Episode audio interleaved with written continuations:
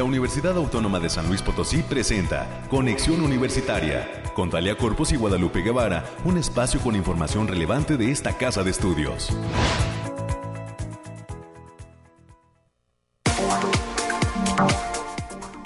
Muy buenos días a todas las personas que ya nos acompañan aquí en Conexión Universitaria. Soy Talia Corpus y a nombre de todo el equipo que hace posible este esfuerzo de comunicación eh, pues le agradezco la sintonía en las frecuencias de Casa Radio Universidad y le pido que se quede con nosotros hasta las 10 de la mañana. Un viernes lleno de actividad en nuestra casa de estudios, desde el plantel de Matehuala hasta Huasteca Sur, pasando por todas las sedes que tiene nuestra universidad. Rápidamente hay que mencionarlas, ¿verdad? Luego se nos olvida. Pero la Universidad Autónoma de San Luis Potosí tiene su campus en Matehuala, en Salinas, en San Luis Potosí capital diversas facultades y zonas universitarias como la Poniente, Centro y Oriente. Nuestra Facultad de Agronomía que está en el municipio vecino de Soledad. Muchos saludos hasta allá. En zona media estamos en Ciudad Fernández con el Centro de Extensión El Balandrán, un espacio para investigadores. Y también en nuestra unidad académica multidisciplinaria Zona Media en Río Verde. Después nos vamos a Ciudad Valles, donde está la Facultad de Estudios Profesionales de la zona Huasteca, y concluimos esta presencia universitaria, este territorio USLP en el estado potosino, a través de la Coordinación Académica Región Huasteca Sur, nuestro campus Tamazunchale. Así es que, pues muchos saludos a toda la comunidad USLP que está esparcida en el estado y también en otros puntos de la República Mexicana y del mundo.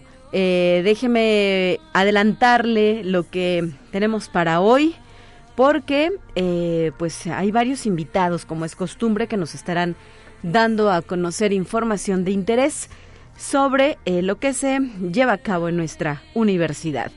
En primera instancia, a las 9.20 de la mañana, nos van a acompañar Jessica Flores Vázquez, y Mariana Zavala Ortiz, estudiantes de la Facultad de Medicina.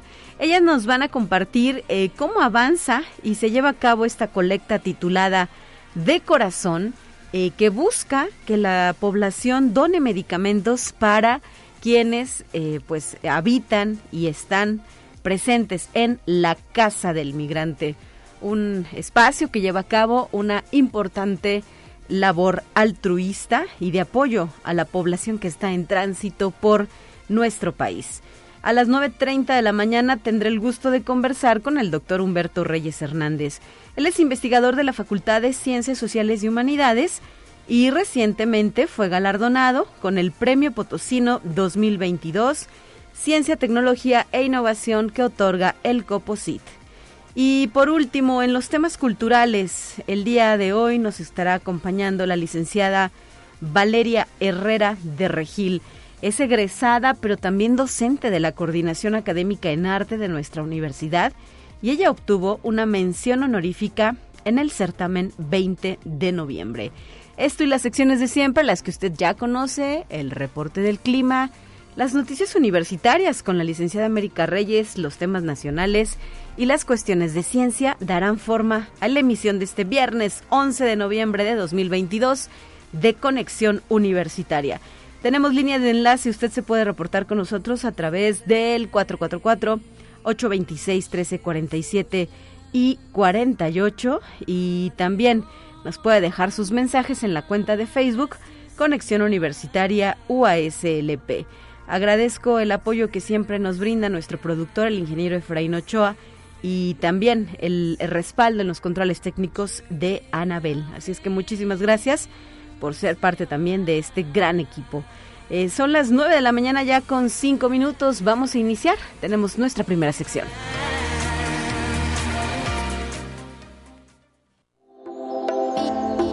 Aire, frío, lluvia o calor. Despeja tus dudas con el pronóstico del clima. Vamos a la línea telefónica. Alejandrina Dalemese nos acompaña desde el Laboratorio de Variabilidad Climática UASLP. ¿Cómo estás, Alejandrina? Muy buenos días. Qué gusto saludarte, Talia, en este inicio de fin de semana. Aquí te traigo el pronóstico más acertado en nuestro estado, que en esta ocasión consta del 11 al 13 de noviembre. Y lo desglosamos por zona y en el altiplano potosino estarán con temperaturas máximas de 30 grados centígrados y mínimas de 12 Cielos medio nublados con espacios de sol de importancia. Se prevén vientos moderados de 20 kilómetros por hora y posibles ráfagas que pueden llegar a superar los 40 kilómetros por hora. No se descartan ligeros eventos de precipitaciones aisladas, sobre todo para el sábado, en zonas de la sierra principalmente. Y en la zona media estarán con temperaturas máximas de 35 grados centígrados y mínimas de 14 cielos medio nublados con espacios de sol de importancia. Se esperan vientos moderados de 15 kilómetros por hora y posibles ráfagas que pueden superar los 30 kilómetros por hora. Habrá potencial ligero de precipitaciones aisladas en zonas de la sierra principalmente y se esperan descensos de temperatura para el domingo sobre todo. Y en la Huasteca Potosina estarán con temperaturas máximas de 33 grados centígrados y mínimas de 17. Cielos mayormente nublados con espacios de sol de importancia. Se esperan vientos ligeros de 15 kilómetros por hora y posibles ráfagas que pueden llegar a superar los 30 kilómetros por hora. Habrá potencial ligero de precipitaciones generalizadas, especialmente en zonas de la, de la sierra, y se espera un descenso de temperatura, especialmente para este domingo. Y en la capital potosina se presentarán temperaturas máximas de 30 grados centígrados y mínimas de 10, cielos mayormente nublados con espacios de sol de importancia. Se esperan vientos moderados de 15 kilómetros por hora y posibles ráfagas de 30 kilómetros por hora. También habrá descenso de, de temperatura, especialmente para el domingo. Y nuestras recomendaciones para estos días, Talia, es avisarles que el factor de radiación ultravioleta se encontrará en nivel alto, por lo que se debe considerar no exponerse al sol más de 40 minutos consecutivos en horas de mayor insolación. También se presentan las mañanas templadas con bancos de niebla ligeros y potencial de precipitaciones puntuales en zonas de la sierra, sobre todo para el sábado. Y hay que tener precaución por la entrada del Frente Frío número 8 y se esperan descensos de temperatura para sábado y domingo. Hasta aquí el pronóstico, Talia. Gracias por la información, Alejandrina. Saludos hasta el Laboratorio de Variabilidad Climática UASLP y el próximo lunes están de regreso con más. Nos vemos, hasta pronto. Excelente fin de semana, 9 de la mañana ya con 8 minutos. Vamos a otros temas.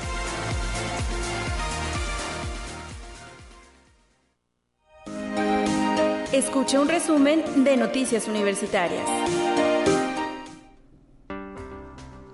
Y bienvenida a cabina de nueva cuenta, licenciada América Reyes. ¿Cómo estás? Muy buenos días. Hola Talia, muy buenos días para ti y para quienes nos sintonizan a través de las diferentes frecuencias. Saludos a nuestros compañeros y amigos allá en el campus de Matehuala. A usted si va manejando con toda la precaución y si ya está desayunando, provechito. Ya es hora, ¿verdad? Ya es hora o un cafecito por lo menos. Así es y además recordar, insistir en que pues em, el desayuno es uno de los alimentos más importantes del día. No podemos andar en ayuno, digo, a menos de que sea parte de una dieta, una recomendación médica, pero lo ideal es desayunar bien, bonito y sabroso. y nutritivo. Ah, bueno, sí, también. Si se puede comer unas gorditas, pues también estaría súper bien. La verdad que sí. Y bien, pues ya, ya llegamos al fin de semana, pero no por ello este, dejamos de tener actividades aquí en esta casa de estudios. Y bien, la Universidad Autónoma de San Luis Potosí es sede de la octava Conferencia Internacional ANUYES 2022, donde participan 207 instituciones que integran esta asociación. Ahí el rector de esta casa de estudios, el doctor Alejandro Javier Cermeño Guerra, señaló que en la educación no hay gastos, sino inversión, y destacó que la autonomía es una gran responsabilidad que las universidades públicas tienen, pues las obliga a ser coherentes en acciones y respetar los puntos de vista diferentes. Además, el maestro Jaime Valls Esponda quien es secretario de la Asociación Nacional de Universidades e Instituciones de Educación Superior, hizo un recuento de los avances que ha tenido la asociación, sobre todo ahorita en tiempos de pandemia. De igual manera, el doctor Francisco Luciano Conchero Borges, quien es subsecretario de Educación Superior de la SEP, dijo que este es un momento crucial para redireccionar las acciones que se pueden emprender desde la perspectiva de la responsabilidad social y para mejorar la formación integral de las y los estudiantes estudiantes de nivel superior. Así es, algunos de los asistentes a esta octava conferencia internacional de la ANUYES, cuya sede es nuestra universidad. Sabemos que desde el pasado miércoles iniciaron las labores con temas de internacionalización.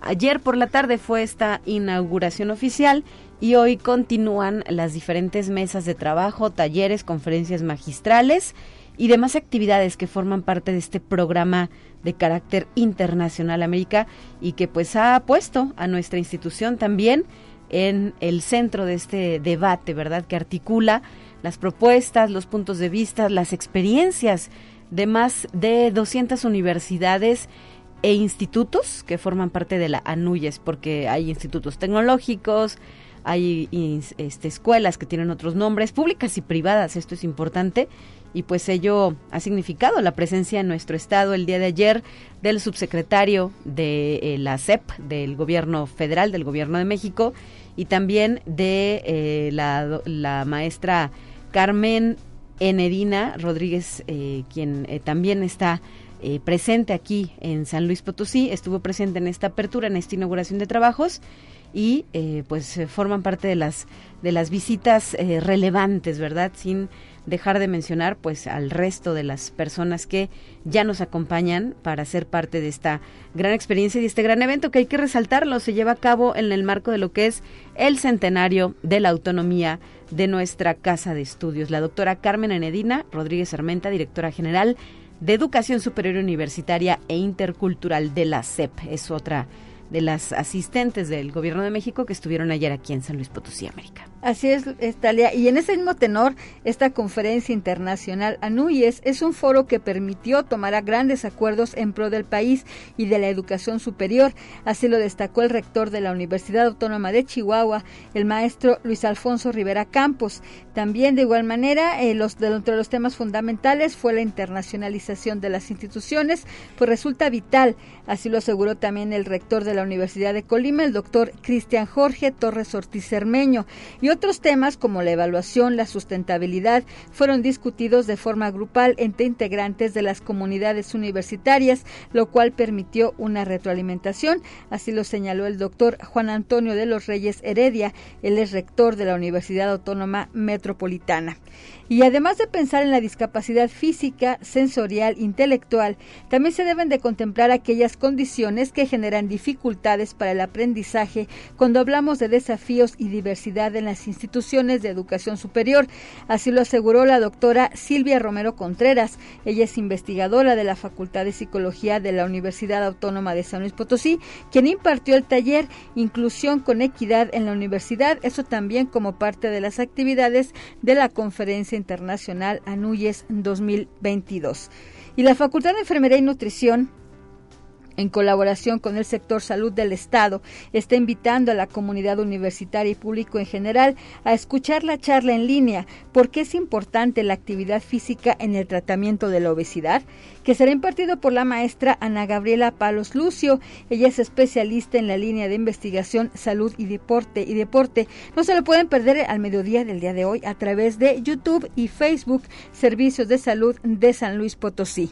Y también decir que esta casa de estudios a través del Centro de Investigación en Ciencias de la Salud y Biomedicina, así como el Instituto Nacional de Investigación en Salud Pública de Ecuador, están invitando al curso sin costo, procesamiento de muestras y análisis de epidemiología molecular del SARS-CoV-2 y otros virus emergentes. Esto se va a realizar del 14 al 16 de noviembre en un horario de 9 a 13 horas. Para que participen, pueden pedir informes al teléfono 4448 26 2300.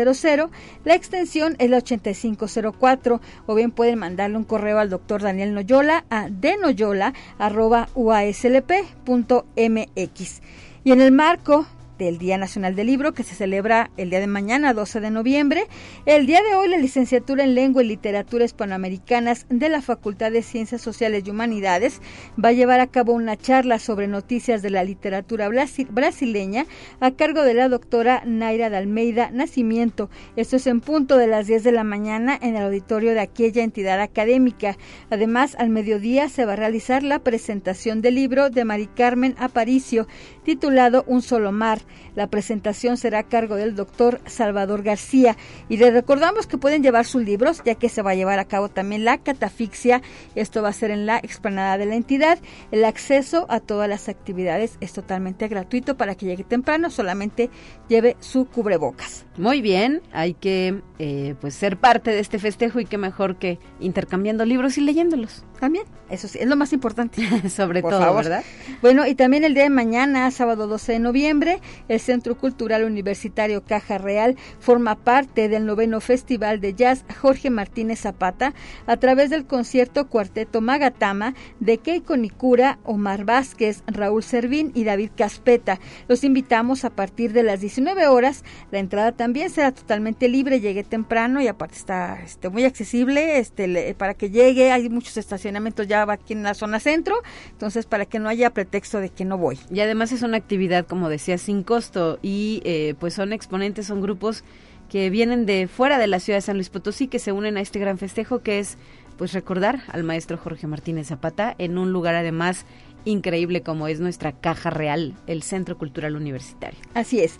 Y también la Facultad de Ciencias está invitando a toda la comunidad universitaria a participar de la charla El Universo y sus Maravillas, que se va a llevar a cabo en el Auditorio Rafael Nieto Compeán el próximo jueves 17 de noviembre a las 19 horas. La charla estará a cargo del investigador invitado Luz, Luis Ureñas de la Universidad de Guanajuato. También les recomendamos tres cubrebocas y llegar temprano y disfrute con nosotros de una tarde llena de historias tradicionales con los alumnos del taller de oralidad artística y cuentería en La Muerte Cuenta, quien es coordinado por la maestra Ana Neumann. La cita es el próximo 16 de noviembre en el Centro Cultural Universitario Caja Real, en punto de las 19 horas. También la entrada es completamente libre.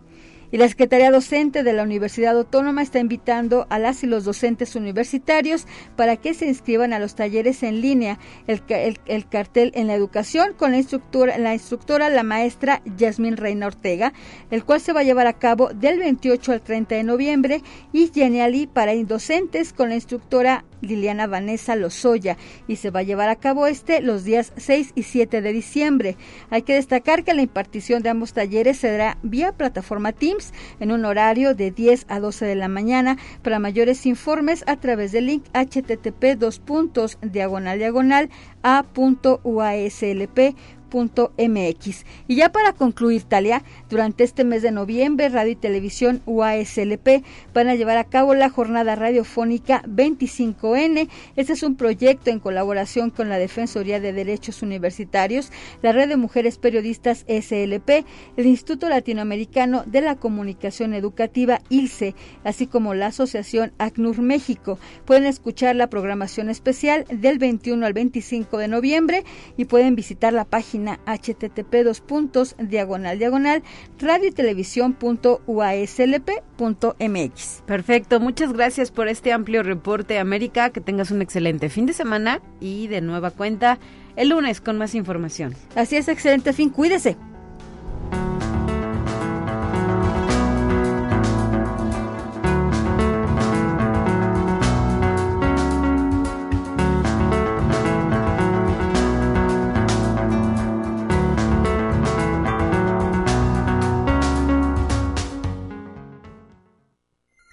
Te presentamos la entrevista del día.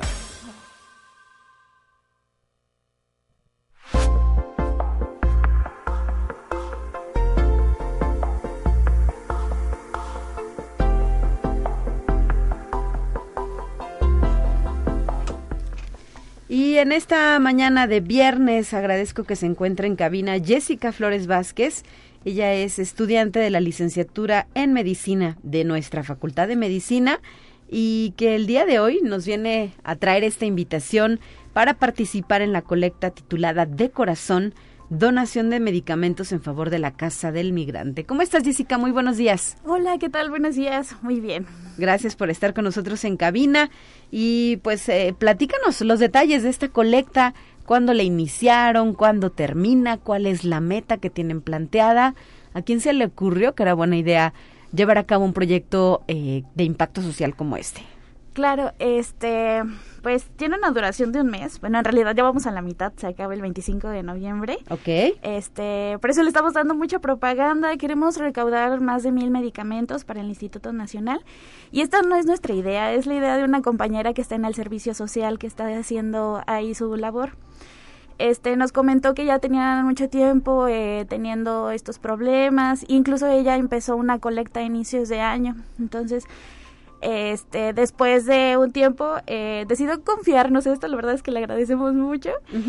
Y pues sí, ahí hemos andado. La verdad es que sí hemos estado recaudando medicamentos ahí en la facultad. Está el contenedor em, eh, justo afuera, en la entrada de la facultad. Ok. Y hoy ponemos otro contenedor en la biblioteca eh, biomédica que está ahí por em, enfermería y odontología. Sí, en zona poniente, ¿verdad? Así Ustedes es. están a un costado y enfrente van a poner este otro contenedor. Así es. ¿Qué tipo de medicamentos se pueden donar? ¿Quién puede donar?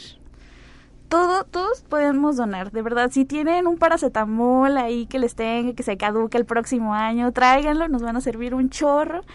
Incluso jeringas que ya no utilicen, obviamente que estén cerradas, este, vendas, pañales, todo tipo de medicamento. Estamos un poco más hacia enfermedades crónicas, por ejemplo, los que sean para hipertensión, para diabetes, eh, antihistamínicos, pero todo nos sirve, todo, todo nos sirve. Claro que esté dentro de este dentro de las fechas, que no estén caducados, que por ejemplo si son que no estén húmedos o dañados, también que estén las cajas completas o medio uso.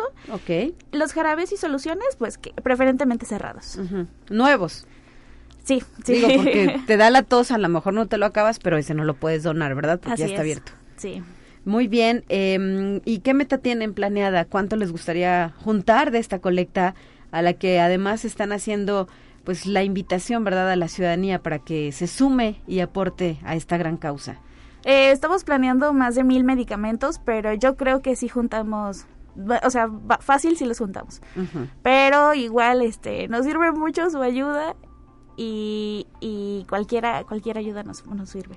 Muy bien, pues ojalá que si esta, esta entrevista llega, por ejemplo, a oídos de empresas, de empresarios, de personas eh, con una mejor solvencia económica, pues puedan llevar a cabo la donación de volúmenes importantes de estos medicamentos a los que haces referencia para apoyar a la población en tránsito que pasa por San Luis Potosí y que se aloja, se hospeda en la Casa del Migrante, un lugar que desde hace muchos años lleva a cabo esta importante labor de apoyo y de acompañamiento a personas pues que tienen que salir de su país de origen para buscar mejores oportunidades de desarrollo en otros espacios como pues suele ser los Estados Unidos de Norteamérica, ¿no? La mayoría de la población migrante se dirige hacia allá. Así es. Y eh, nos dices, nos reitera la fecha de culminación, ¿en qué horario se puede llevar a cabo la entrega de estos medicamentos? Mm, De 6 de la mañana a 10 de la noche en la Facultad de Medicina. Igualmente ahí en eh, la Biblioteca Biomédica. Se termina el 25 de noviembre. Perfecto, eh, eh, pues ahí está esta invitación, esta iniciativa de jóvenes estudiantes. ¿De qué año de la licenciatura? ¿Ustedes en qué año van? Mm, yo soy de quinto año, pero somos de muchos eh, años. Incluso tenemos eh, nuestros compañeros de ciencias ambientales, los de fisioterapia. Todos ahí andamos, mezcladitos. Y todos están apoyando esta iniciativa. Sí, así es. ¿Cuántas, sabes cuántas personas o cuántos estudiantes llevan a cabo su servicio social ahí en Casa del Migrante y qué les comparten de lo que ven ahí? Eh, Este, no, no, la verdad no sé cuántas personas, Ajá. pero nuestra compañera sí dice que, ay, no, son, de repente son situaciones muy precarias, que sí se necesita un chorro de ayuda. Y a veces pues no hay- no están los insumos, bueno, como en cualquier también hospital también hay un chorro de falta de insumos. Sí, Todavía para las asociaciones es peor. claro, y para eh, pues la Casa del Migrante que además subsiste o es eh, un proyecto apoyado por la Iglesia Potosina, ¿no? Con el respaldo también de otras organizaciones eh, no gubernamentales que se suman a esta iniciativa.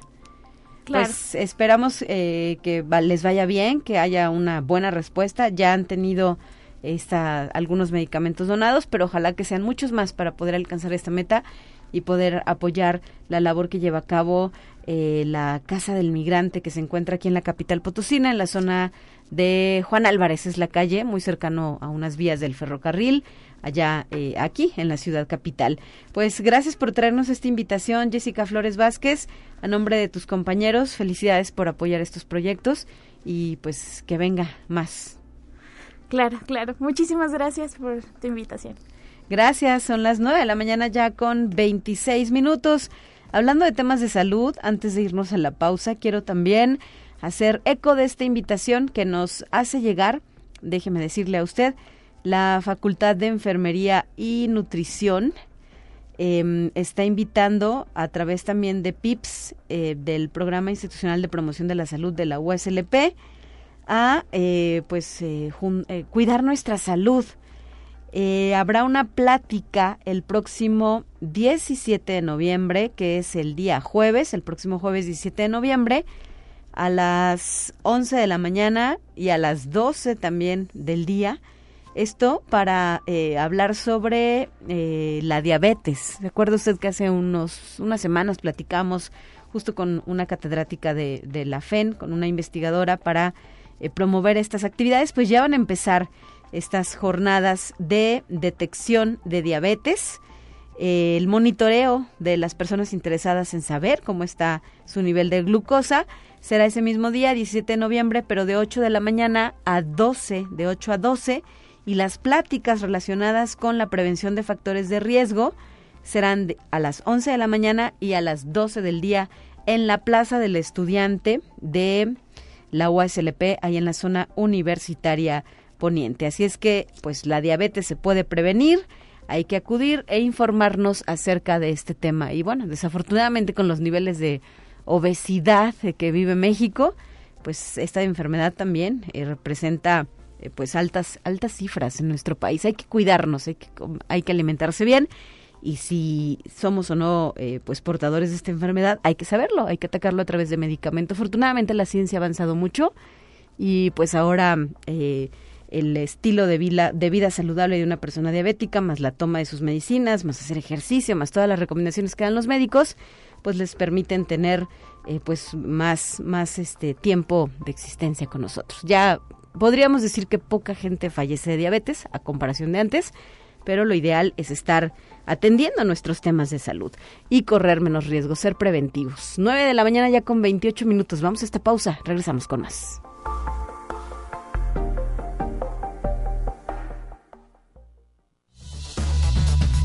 Vamos a una breve pausa. Acompáñanos.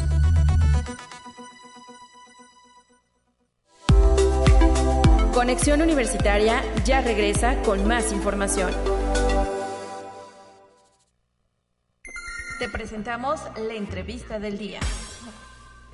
9 de la mañana ya con 31 minutos y continuamos con la presencia de nuestros invitados de esta ocasión aquí en Conexión Universitaria.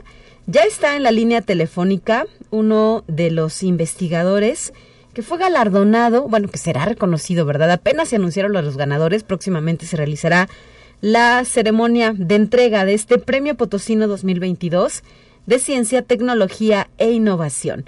Se trata del doctor Humberto Reyes Hernández, él es investigador en la Facultad de Ciencias Sociales y Humanidades y eh, pues es reconocido en, la, en el área de investigador consolidado en la categoría de Ciencias Sociales y Humanidades. Doctor Humberto Reyes, qué gusto escucharte esta mañana. Gracias por regalarnos estos minutos para Conexión Universitaria. Bienvenido. Muy buenos días, mi querida Talía Corpus. Muchísimas gracias por la invitación. Pues como siempre aquí, a la orden y un gusto compartir con ustedes y con todo el auditorio de Radio Universidad. Pues emocionados por eh, todos estos reconocimientos que han sido otorgados a nuestros investigadores universitarios y es tu caso en este dentro de esta premiación este de este certamen que lanza el Coposit. Y eh, pues eh, qué significa para ti eh, gozar ya pues de este galardón no sé si es la primera vez que concursas de igual forma la primera vez que te haces acreedor a este premio. Qué representa en tu trayectoria doctor compártenos tus impresiones tu emoción por ello pues bueno, finalmente, este, pues definitivamente muy emocionado por este reconocimiento. Creo que es una, este, pues el trabajo que he llevado a lo largo de 18 años que estoy ya en la universidad y efectivamente este galardón está por entregarse en los próximos días. Por ahora, la semana pasada, justo hace una semana, este, se informó de los ganadores, de los cuales, bueno, cinco somos pertenecientes a la Universidad Autónoma de San Luis Potosí. En mi caso, este, yo había obtenido un premio, aunque era una versión distinta, este, en el 2004, que fue el premio Antonio Villaseñor a la investigación científica y tecnológica. Okay, en este caso, ese eh, galardón era más bien relacionado con el desarrollo de una investigación en particular, y ahora este, esta convocatoria eh, lo que reconoce es básicamente la trayectoria. Así es. Si bien es cierto que se evalúan los últimos tres años, eh, también se considera pues toda la trayectoria a lo largo de estos este, tiempos desde que uno obtuvo el grado de, doctorado. Este, y al final, bueno, pues es lo que permite valorar todos los elementos que uno ha postulado para ser este, galardonado y reconocido con, con este premio. La verdad que pues sí, muy emocionado este, por, por todo el trabajo que se ha realizado y sobre todo, bueno, pues representar a la institución en estos este, ámbitos en donde pues finalmente es lo más importante para uno. Así es, eh, doctor Humberto Reyes. Y haciendo una recapitulación de todo este trabajo que has venido realizando, ¿cómo comienza este gusto por hacer ciencia? Específicamente sabemos que te desarrollas en el área de la geografía, ¿verdad? En la actualidad, a lo mejor antes tuviste eh, pues otros gustos o intereses de investigación, pero ¿cómo comienza esta historia? Eres egresado de la licenciatura en agroecología de nuestra Universidad Autónoma de San Luis Potosí. Después estudiaste, te nos fuiste al, al sur, en el Colegio de la Frontera Sur. Y después tu doctorado en geografía ambiental en la UNAM. Platícanos sobre tu trayectoria. Bueno, pues efectivamente, yo creo que uno de los pilares que ha sido fundamental y por eso me parece que es uno de los mayores aciertos que ha tenido la universidad es que justo, bueno, yo desde un principio tenía interés en estos eh, ámbitos, en los aspectos sobre todo ambientales, eh, pero en donde justo fue ese eh, esa chispa que finalmente me, terminó por convencer que la academia, el, trabajo académico era lo que este, yo estaba buscando, se debe precisamente a la participación en los veranos de la ciencia. Yo recuerdo que participé en el primer verano de la ciencia que se organizó aquí en la universidad. Ajá por allá de 1995, este, en donde tuve la oportunidad de estar en un eh, laboratorio precisamente con el doctor Fernando Díaz Barriga, quien, bueno, pues estaba, que es uno de los investigadores más reconocidos, y que tuvo a bien junto con otro este, grupo de, investigadores, pues que lanzaron eh, por lo menos este programa, y es ahí donde terminó este, por convencerme de que efectivamente la carrera académica pues era este, lo que más me llamaba en ese momento. Eh, siempre he seguido los aspectos este, ambientales, aunque combinándolos en varios eh, contextos, por ejemplo, cuando estuve en la maestría, pues fue cuando me empecé a involucrar un poco más con el tema social, en donde pues muchos de los aspectos ambientales, si bien es cierto, pues afectan eh, de múltiple naturaleza y en diferentes escalas, finalmente quienes toman las decisiones, quienes están en el campo, y muchos de los sectores que no necesariamente son los más representados, pues es en donde finalmente estos problemas ambientales se ven reflejados. Entonces en ese momento me di cuenta que sí era importante entender esos contextos, pero que había necesidad de abordarlos desde diferentes escalas. Sí. Y fue por esa razón que me fui a estudiar geografía para entender toda esta condición espacial, toda esta condición de las escalas, y es en donde, pues ahora en el doctorado, este, justo intenté involucrar todos estos componentes. La parte inicial, que es la agroecología, que tiene que ver con muchos de estos elementos, la parte más social, que eh, fue lo que aprendí en la maestría, con la parte pues más geográfica y del análisis espacial para entender pues todos estos problemas ambientales que son múltiples y muy complejos. Ahora sí que pues es en donde he podido complementar la formación multidisciplinaria y ahora que estoy en el área de ciencias sociales, bueno, pues acá este, el, colaborar con colegas de las áreas más específicamente sociales, en donde ven otros componentes que uno probablemente no tenga, este, pues me ha servido para poder entender todos estos contextos. Y de esa forma es la que me he complementado pues, a lo largo de esta trayectoria. Sin duda, pues los problemas ambientales son múltiples y muy variados y pues necesitamos siempre pues la mayor cantidad de herramientas para tratar de, resolverlo. Claro. Y eh, doctor, ¿cuál podría ser en este momento alguno de los problemas más preocupantes en este tema que nos señalas, que tú hayas identificado en tus investigaciones o sobre el que estés trabajando en la actualidad? Actualmente estoy trabajando en un tema que justo ahora, este, en estos momentos, a lo mejor este, ustedes lo, han documentado, pues el tema del cambio climático, justo en estos momentos se lleva a cabo este, una de las reuniones este, más importantes. Así es, allí en Egipto, porque creo que el tema del cambio climático es algo pues que se anteriormente bueno pues se mencionaba que era, era un invento que no había suficientes evidencias y demás ahora está más que probado y yo justo en este componente en lo que estoy trabajando es el tema de adaptación, de cómo, o sea, ya finalmente el cambio climático llegó para quedarse, es algo que no va a cambiar, lejos de retroceder, va a acentuarse cada vez más. Y lo que tenemos que hacer ahora pues es buscar esas alternativas, esas formas en las que las comunidades pues enfrenten esta nueva amenaza que ahora se cierra, además de otras múltiples que, pues, Existen. ya están expuestos. Así es. Justo ahora en estos momentos tenemos un proyecto eh, financiado precisamente por este el CONACYT sobre adaptación al cambio climático en comunidades rurales. Y lo que estamos buscando es desde las propias comunidades cómo se logra enfrentar esta amenaza, este cómo es que se tienen que cambiar los patrones en los cuales ellos están acostumbrados y aunque evidentemente se han dado cuenta que algo está pasando, todavía no logran poner en práctica este, pues estrategias y acciones que les permitan enfrentar lo que viene. Y esa es la parte en la que ahora estamos. Es decir, cómo desde las ciencias sociales, desde esta perspectiva más integral, este, pues se busca que las comunidades se fortalezcan y que enfrenten con nuevas herramientas, pues esta amenaza que lejos de, de disminuir, desafortunadamente todos los pronósticos así lo indican, van a acentuarse cada vez más. Así es. Y esta circunstancia nos concierne a todos, ¿no, doctor? En ocasiones escuchamos, eh, o bueno, me ha tocado ver, por ejemplo, comentarios de que eh, no, el hecho de que la gente, por ejemplo, no apague la luz en su casa, no eh, apague la luz en su casa, perdón, no ayuda al cambio climático. Es algo muy, muy pequeño para todo lo que se requiere, que involucra además, pues, a nuestro sistema económico y productivo, ¿no? Con todas estas emisiones de los gases de efecto invernadero que llevan a cabo grandes empresas, grandes factorías en el mundo pero nosotros también podemos colaborar, es decir, si los ciudadanos de a pie, comunes y corrientes, como usted y como yo, podemos hacer algo para aportar nuestro granito de arena en la lucha contra el cambio climático. Sí, definitivamente creo que las pequeñas acciones, aunque evidentemente este, no, no las vemos reflejadas en inmediato, pero al final de cuentas tienen sus impactos.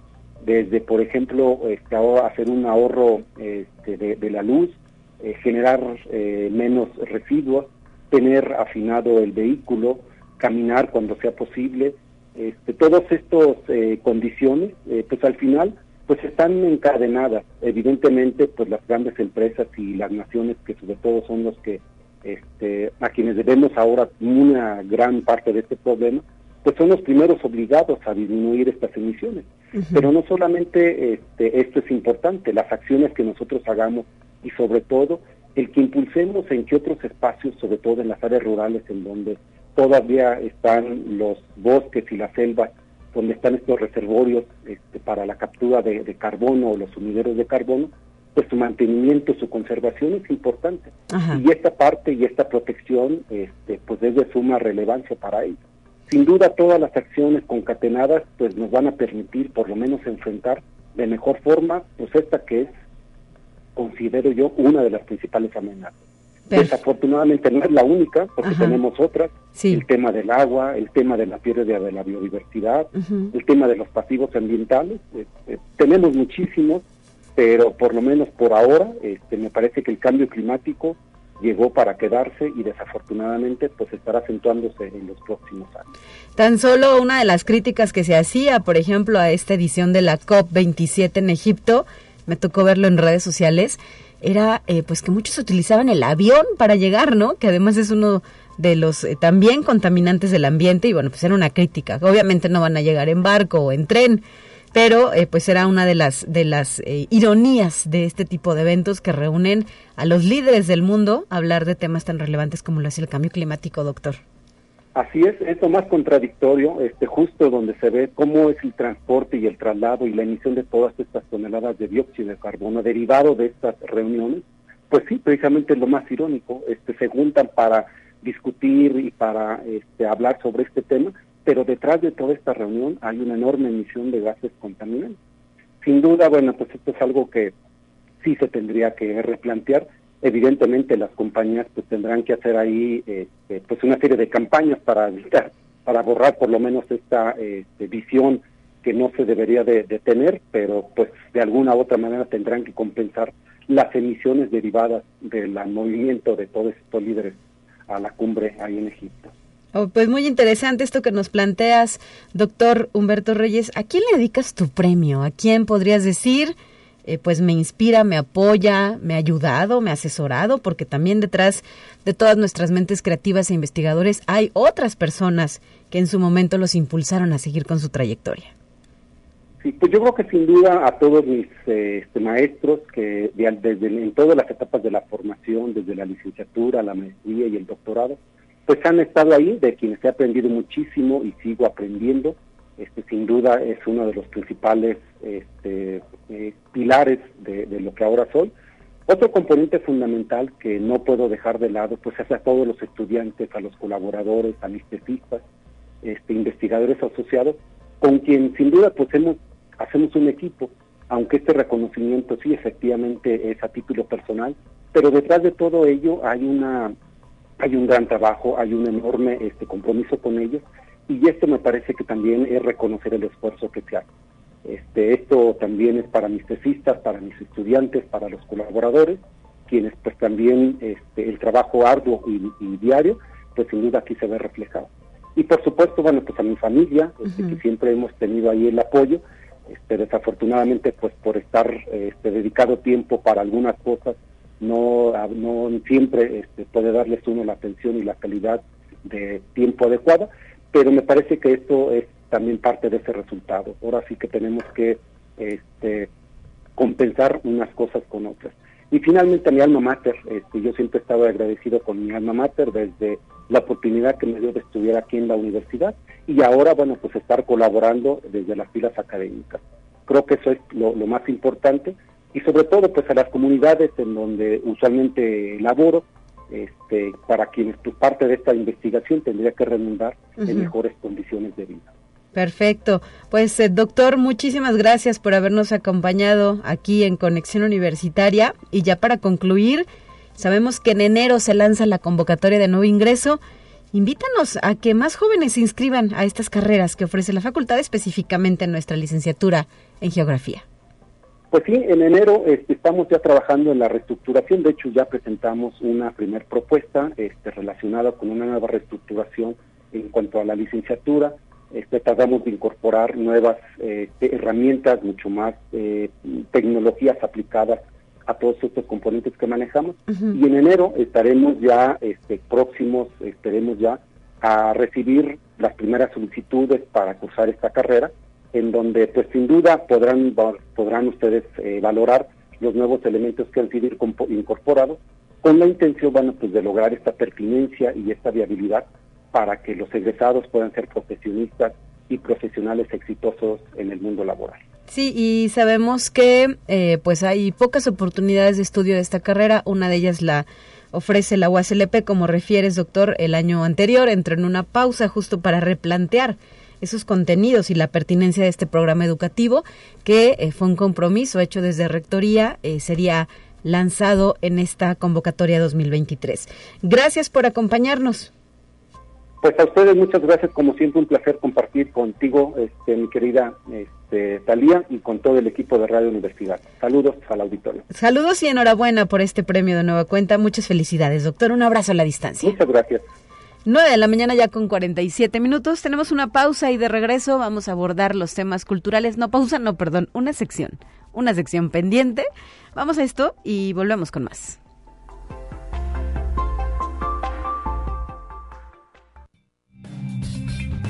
Entérate qué sucede en otras instituciones de educación superior de México.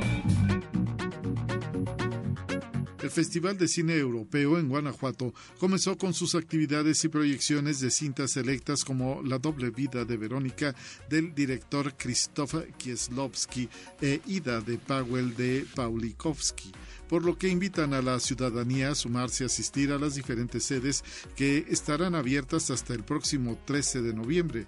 Este Festival Internacional de Cine es un festival universitario anual realizado en Guanajuato que posibilita el disfrute del cine europeo de calidad y la sinergia entre las industrias cinematográficas de Europa y México. Conexión Universitaria. La Universidad Autónoma del Estado de Hidalgo, en conjunto con la Asociación Nacional de Universidades e Instituciones de Educación Superior, la ANUYES, Región Centro-Sur, realizan el sexto Foro Regional de Servicio Social, Prácticas y Residencias Profesionales, bajo la modalidad a distancia. Ahí las instituciones de educación superior de la región Centro-Sur dialogarán sobre los retos, políticas y acciones conjuntas que pueden implementar para la innovación del servicio social, prácticas y residencias profesionales de la comunidad universitaria de México. Ocho entidades de la Universidad Nacional Autónoma de México fueron certificadas con la norma ISO 9001-2015, otorgada por el Instituto Mexicano de Normalización y Certificación, por haber resultado sin no conformidades en la auditoría 2022. Se trata de la Dirección General de Atención a la Comunidad, los institutos de Geografía y de Investigaciones Económicas, las facultades de Química y la de Estudios Superiores Aragón, así como los planteles 3 y 9 de la Escuela Nacional Preparatoria. De la misma manera, la Dirección General de Servicios Administrativos recibió esta distinción por la planeación y ejecución del sistema de gestión de calidad de la UNAM, establecido en 129 entidades académicas y dependencias administrativas. Conexión Universitaria. Nuevos retos y definiciones a través de un cambio de perspectiva ayudarán a proyectar mejor al Instituto de Ciencias Físicas de la UNAM. Así lo consideró el astrónomo Juan Carlos Hidalgo Cuellar al tomar posesión como director del Instituto de Ciencias Físicas de la UNAM para el periodo 2022-2026. En las instalaciones de Cuernavaca, Morelos, el coordinador de la investigación científica de la Universidad Nacional, William Lee Alardín, le dio posesión de esta nueva encomienda y exhortó al personal a sumar esfuerzos y capacidades para mantener el buen ambiente de trabajo en el instituto.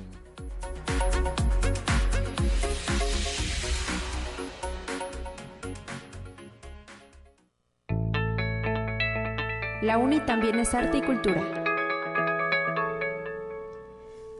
Es momento de ir a la línea telefónica con la maestra Valeria Herrera de Regil. Ella es egresada, pero también docente de la Coordinación Académica en Arte y ya nos acompaña a la línea telefónica. ¿Cómo estás? ¿Cómo estás, Valeria? Bienvenida, muy buenos Hola. días. Hola, muy buen día. Muchas gracias.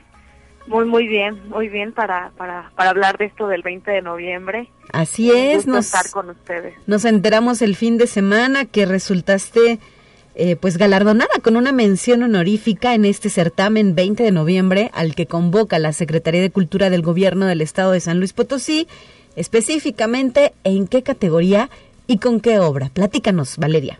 Eh, en la categoría eh, de fotografía, eh, justamente mi obra eh, se titula Sierra Libre, que habla sobre este espacio que es la Sierra San Miguelito, que es un espacio, pues un área natural, pero como eh, está siendo pues invadida por empresas inmobiliarias, entonces prácticamente retrata un poco este espacio, eh, cómo es el área natural, pero también cómo está siendo eh, construido por eh, edificios grandes, y, etcétera, ¿no? Eh, retrata un poco esto en, en las fotografías. Es una serie, es una fotografía. ¿Cómo integraste este proyecto de Sierra Libre? Es una, sí, es justamente una, eh, una serie fotográfica que consta de 16 piezas, Ajá. entre ellas eh, un poco de archivo, o registro también de, de performance, que, que es algo que, pues bueno, aprendí ahí dentro de la licenciatura, este, de performance y obviamente fotografía este, documental un poco y del espacio. ¿Y cómo surgió la idea de hacer este proyecto? Sabemos que pues el gusto y el interés por eh, estudiar esta licenciatura en arte contemporáneo lo combinas con el activismo social. Claro, sí, eh, justamente en la licenciatura pues siempre he trabajado casi siempre con esto de la sierra, entonces es algo que ya conozco desde hace mucho tiempo, entonces reuní como todo mi archivo y dije, creo que de aquí puede salir como algo interesante. Y también como es la primera vez que metí, o sea, que me animaron a meter, eh, pues fue algo muy gratificante obtener la mención con, con, un trabajo que llevo pues años trabajando dentro y fuera de la licenciatura y eso fue pues muy gratificante para mí. ¿Hace cuánto que te involucras en estos temas de eh, la atención y la defensa de la Sierra de San Miguelito?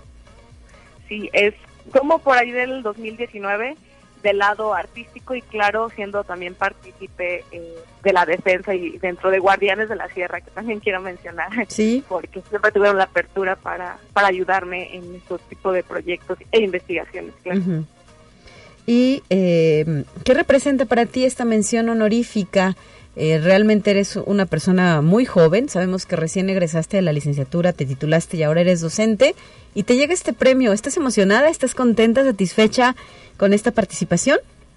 Sí, es, muy gratificante y, y, pues no solo es mío, ¿no? O sea, igual quiero este, agradecer como a todos los que están detrás, eh, a todas los y las que están detrás, eh, mis amigas, eh, mis amigos, eh, guardianes de la sierra, obviamente también este al profesor Montero por siempre creer en mí y a vos y a todos mis amigos y amigas estoy muy agradecida por por ese apoyo, ¿no? Que se siente mucho y por ese reconocimiento también es algo que que pues por ser la primera vez eh, está muy bien y pues seguiré participando para eh, luego obtener ya el premio y, y así. Y esperamos que eso suceda y te tengamos de nueva cuenta aquí en Conexión Universitaria. Entonces, por lo que refieres, es la primera vez que participas en este certamen. Sí, es la primera vez que participo como tal en este, pero pues también he participado en, otros eh, espacios de fotografía y de arte, pero jamás en este que pues es, importante dentro del estado de San Luis Potosí. Y, o sea, luego requerían eh, una serie de requisitos eh, como muy específicos, como contar con tan, con una expo individual, bla, bla, Entonces, la expo individual recientemente la tuve en Oaxaca, justamente del mismo tema, no en las mismas piezas, obviamente, pero sí del mismo tema de la sierra. Entonces, ya eso me permitió, pues, tener la expo individual para poder participar dentro del 20. Y también, pues, fue algo muy, muy una experiencia muy, muy padre. Eh, será en próximos días, justo alrededor de esta fecha, el 20 de noviembre, cuando se lleve a cabo la entrega de este reconocimiento, de esta mención honorífica que obtuviste en el certamen. ¿A quién le dedicas tu premio? ¿A quién podrías decir, pues ha sido un apoyo importante para llegar a este momento? Aunque solo es una mención, bien lo dices, eh, pues vas a seguir insistiendo para llevarte el 20 de noviembre en la categoría de fotografía Manuel Ramos. Así es. Bueno, sí, justamente el domingo es la premiación y si tengo entendido también la exhibición para que puedan eh, ir a verla en difusión cultural eh, del centro de Raúl Gamboa. Y bueno, este obviamente como ya te digo, lo dedico este a, a, primeramente a mí, que yo creo que también este reconocimiento mío por por la perseverancia de, participar y por animarme y dejando de lado el síndrome del impostor y muchas cosas, animarme a presentar el proyecto, a la gente que hay detrás, pues bueno, por nombres pues puedo nombrar, eh, bueno, a mis amigas, eh, eh, a Areli, a Majo, a Paulina, a Alexis, mm, a Guardianes de la Sierra, a Carlos Covarrubia, al profesor José Antonio Motilla, al profesor Montero, claramente. Sí. Y bueno, eso es por mencionar algunos. Ay, obviamente a mi familia, y obviamente a mi mamá, a mis abuelos, ay no, ellos, creo que dejaría gente afuera, pero eh, son personas importantes que me ayudaron obviamente para lograr esto, ¿no? No, no es solo yo sola ahí. Perfecto, pues muchas felicidades de nueva cuenta, eh, Valeria, enhorabuena por esta mención honorífica y pues eh, gracias por habernos acompañado en esta ocasión. Muchas gracias, un gusto haber estado platicando con ustedes. Hasta la próxima, gracias Valeria. Herrera de Regil, docente de la Coordinación Académica en Arte, obtuvo su mención honorífica en el certamen 20 de noviembre, categoría fotografía, Manuel Ramos. Y con esto nos despedimos porque son ya las 9 de la mañana con 57 minutos. Nos vamos volando a nuestra última sección. El próximo lunes está de regreso en estos micrófonos mi compañera Guadalupe Guevara para llevarle a usted todos los temas importantes de la USLP aquí en Conexión Universitaria. Excelente fin de semana para todas y todos.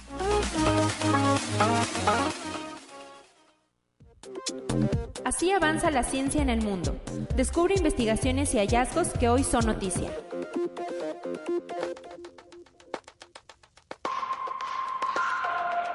El 42% de los miembros de la generación Z en Estados Unidos ha sido diagnosticado con algún tipo de trastorno mental, según un estudio publicado recientemente por la empresa de gestión de datos Harmony Healthcare y la compañía llevó a cabo una encuesta en la que participaron 1.055 personas cuyas edades iban de 18 a 24 años el pasado mes de septiembre. El 47% de ellos eran hombres, el 45% mujeres y el 6% no binarios, además del 2% transgéneros. El trastorno más diagnosticado de ese grupo fue el de ansiedad con un 90%, seguido por la depresión 78% y el trastorno por déficit de atención con hiperactividad un 27%. También se detectó el trastorno por estrés postraumático 20%, el trastorno obsesivo compulsivo 17% y trastornos alimenticios con un 14%, entre otros. Conexión Universitaria. Hungría impuso límites al precio de los huevos y las papas debido a la creciente inflación en la economía del país provocada por las sanciones de la Unión Europea contra Rusia. El jefe del gobierno húngaro, Gergely Gulyas, anunció que el precio minorista de ambos productos se limitará al nivel que tenía el 30 de septiembre y se espera que la medida ayude a reducir sus respectivos costos. La inflación interanual de Hungría subió al 21.1% en octubre, mientras que un mes antes se había registrado el 20.1%. El aumento en los precios de los alimentos y de los servicios públicos son algunos de los factores que impulsan el movimiento inflacionario. Conexión Universitaria un equipo de investigadores de Estados Unidos y Canadá administraron una enzima en el útero para tratar un raro trastorno genético del feto, conocido como la enfermedad de Pompe, que conlleva defectos cardíacos y musculares y a menudo resulta fatal para quien lo padece. Como resultado de la intervención nació Ayla, que ahora tiene 16 meses y no presenta síntomas de la enfermedad que provocó el fallecimiento de sus dos hermanas, según el estudio publicado en la revista de ciencia The New England Journal of Medicine. Conexión Universitaria. El trabajo del poeta venezolano Rafael Cárdenas ha sido reconocido como el Premio de Literatura en Lengua Castellana Miguel de Cervantes 2022, máximo galardón literario en habla hispana. Así lo informó el ministro de Cultura y Deportes del Gobierno de España. El poema Derrota fue fundamental en la poesía venezolana en los años 60. Entre sus obras más destacadas se encuentran Amante de 1983, Realidad y Literatura 1970 y el taller de al lado del año 2005, Inquisidores, Dificultad y Nuevo Mundo.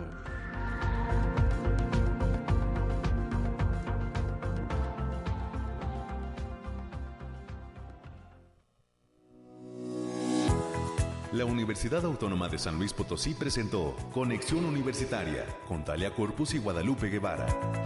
Sintoniza de lunes a viernes de 9 a 10 horas en Radio Universidad 88.5 FM y 1190 AM en San Luis Potosí. En el 91.9 FM con cobertura en el Altiplano Potosino. O en el resto del mundo por el portal www.uaslp.mx y la app UASLP de descarga gratuita.